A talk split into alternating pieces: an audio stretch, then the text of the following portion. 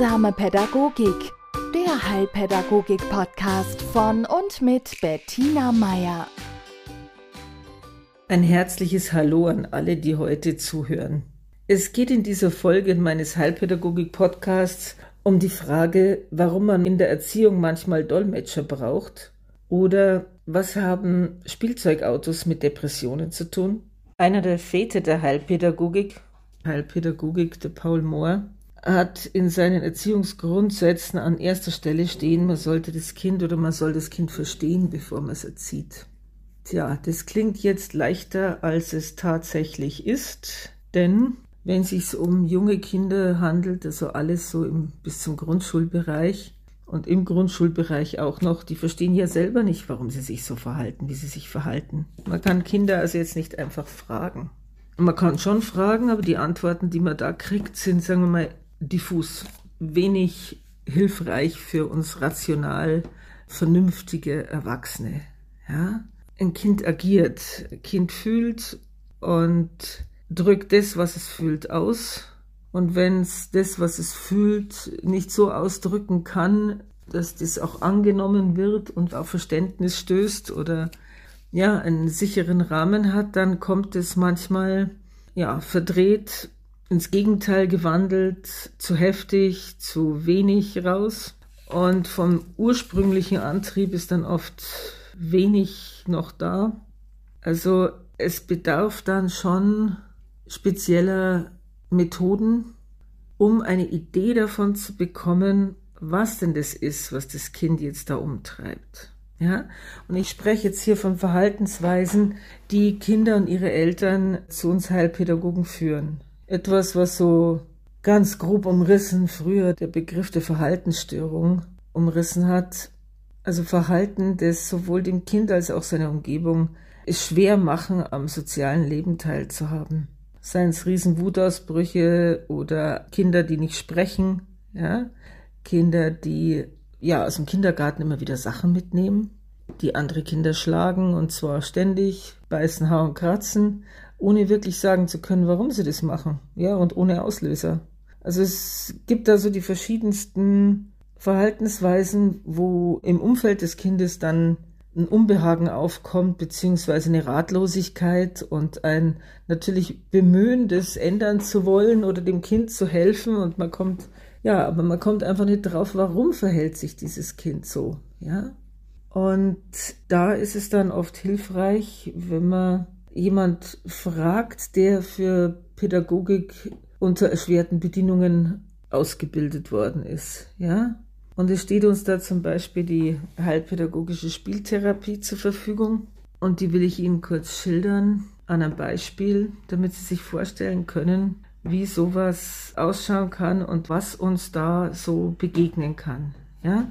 Also ich hatte einen jungen Mann bei mir in Förderung, der ja, im Kindergarten halt aufgefallen ist und seine Erzieherinnen Sorgen machte, da also wenig Durchsetzungsvermögen hatte, ständig irgendwie mit dem Kopf in den Wolken war, also sich nicht konzentrieren konnte, sehr leicht zu kränken war und dann sehr verschlossen war, einen eher, ja, sagen wir mal, zurückhaltenden Eindruck gemacht hat und vor allen Dingen in seiner Entwicklung, in der kognitiven hinterher hinkte jetzt nicht weltbewegend, aber im Vergleich zu seinen Altersgenossen wurde einfach die Lücke immer größer. Ja, und er wurde mir vorgestellt von seiner Mutter auch mit der Bitte doch da mal zu schauen, wie man ihn stärken könnte in seiner Persönlichkeitsentwicklung.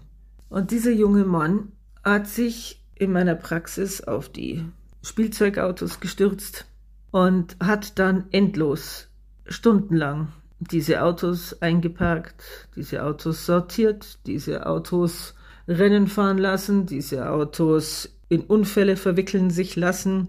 Ja, ich war langsam am Ende meines Lateins, denn der junge Mann zeigte so wenig Varianz in seinem Spiel, dass ich mir gedacht habe, um Gottes Willen, wie breche ich das auf? Wie komme ich da zu irgendeiner Aktion, die mal zeigt, was ihn denn so beschäftigt? Ja, also was bei ihm der Grund auch dafür ist, für diese zum Beispiel Stereotypen Spielverhalten, ne?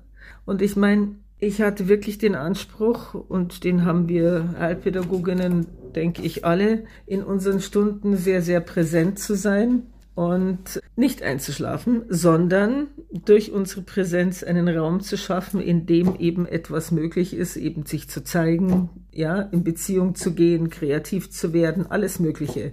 Und dieser junge Mann zeigte wenig bis nichts. Und ich muss echt sagen, ich hatte mich mit anderen Kollegen beraten, ich habe Fachliteratur studiert, ich bin in Supervision gewesen, er spielte Autos. Gut, und zwar eben, diese Autos machten nichts weiter wie fahren. Ja? Gut, und eines Tages, ich weiß nicht warum, habe ich ein Spielzeughaus, das auch in der Nähe meiner Spielzeugautokiste stand, genommen und habe das dahingestellt und habe gesagt, du schau mal, dieses Haus, da könnten jetzt die Autos ja auch drin parken. Und er nimmt dieses Haus, klappt's auf, das war so eben zum Klappen, und parkt tatsächlich seine Autos ins Wohnzimmer, ins Schlafzimmer, in die verschiedenen Räume. Und dann war neben dem Haus eine Garage mit Rolltor. Ja, da konnte man ein Auto reinfahren, das Rolltor zumachen und so seitwärts oder ja, hinten, glaube ich, war eine Tür dran, dass man also praktisch auch vom Garten in die Garage konnte. Und da hat er ein Auto reingestellt. Und dann fing er an, mit den anderen Autos sozusagen Mutter-Kind mit diesem Haus zu spielen. Also es gab ein Auto, das saß im Wohnzimmer oder in der Küche und hat Essen gekocht. Es gab ein Kindauto, das da durch die Gegend fuhr und dann versuchte dieses Auto immer in die Garage zu kommen. Also das ist immer an dieses Garagentor hingefahren. Und ich habe dann gefragt, ja, ob das Garagentor nicht mal aufgeht, ob da nicht das Auto rauskommt und so. Und der Junge sagte, nee, das Garagentor bleibt zu. Dann sage ich, ja, will das Auto nicht raus? Nee, das bleibt da drin. Sag ich, darf mal dieses Auto da drin besuchen? Nee, das will kein Besuch. Sag ich, ja, aber wenn, wenn jetzt zum Beispiel zum Essen gerufen wird und alle kommen zum Essen, bleibt es dann auch drin? Ja. Und ich war erstaunt und habe weiter beobachtet, wie dieses eine Auto, das der junge Mann sozusagen, also für mich sah es so aus, als wäre das so sein alter Ego, immer wieder versucht, an diese Garage zu kommen und nie schafft, dass sich dieses Garagentor auch nur einen Millimeter bewegt. Ja? Und ich habe mir das angesehen und ich wurde, mir wurde es immer schwerer ums Herz. Ich habe mir gedacht, das gibt's doch nicht. Warum kommt der da nicht durch? Was ist da los? Und dann dachte ich mir, das ist sowas wie jemand, der Kontakt aufnehmen will, aber da hockt jemand in seiner eigenen Welt und lässt ihn einfach nicht ran. Und dann keimte in mir die Idee, ob, ob nicht vielleicht der Vater eine Depression hat. Also ob er da das Beziehungs- oder Nichtbeziehungsverhalten äh, seines Vaters darstellt. Wir haben dann an dem Tag das Spiel beendet, die Stunde war auch aus. Und ich habe seine Mutter, die ihn abgeholt hat, dann zur Seite genommen und sie gefragt, ob ihr Mann an Depressionen leidet. Und sie hat es bejaht, ja. Es war ihr nicht angenehm. Sie hat es so, sie hat mir deswegen auch nicht erzählt, weil sie sagte, das war ihr vor dem Sohn unangenehm und was weiß ich vor sich selber wahrscheinlich auch. Und es ist nun mal nichts, womit man jetzt hausieren geht. Ja, also ich bin mir dessen wirklich bewusst. Es ist nur eine ziemlich wichtige Information, die man braucht, wenn man mit so einem Kind arbeitet. Und mir, mir war dann klar, wo ich weiterarbeiten kann, ja, und wo ich ihm auch helfen kann mit dieser Situation, die so ist, wie er sie sehr deutlich geschildert hat, aber deutlich eben in, in bildhafter Sprache, ja. Es war ihm weder bewusst, dass sein Papa diese Krankheit hat, noch war ihm bewusst, dass er in diesem Spiel sozusagen seine Erfahrungen wiedergibt, sondern das ist Spiel. Also für Therapie ist bei Kindern die Bezeichnung für heilsames Spiel. In den folgenden Stunden haben wir dann geschaut, wie es dem einen Auto möglich war, mit dem in der Garage Kontakt aufzunehmen. Wir haben geschaut, wer muss sich eigentlich oder sollte sich um dieses Auto kümmern. Ne?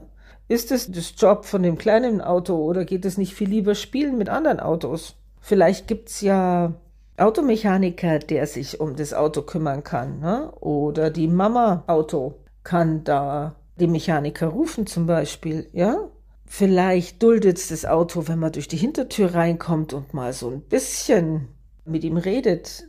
Also das waren lauter so Spielsituationen und Interventionen, die dann ein Ziel hatten. Und ich habe dann auch in den Gesprächen mit den Eltern, konnte ich ihnen, ohne dass ich jetzt groß über die Krankheit des Vaters reden musste, es hat gelangt, dass ich ihnen erzählt habe, wie ihr Sohn spielt. Das kommt an, das sind Bilder.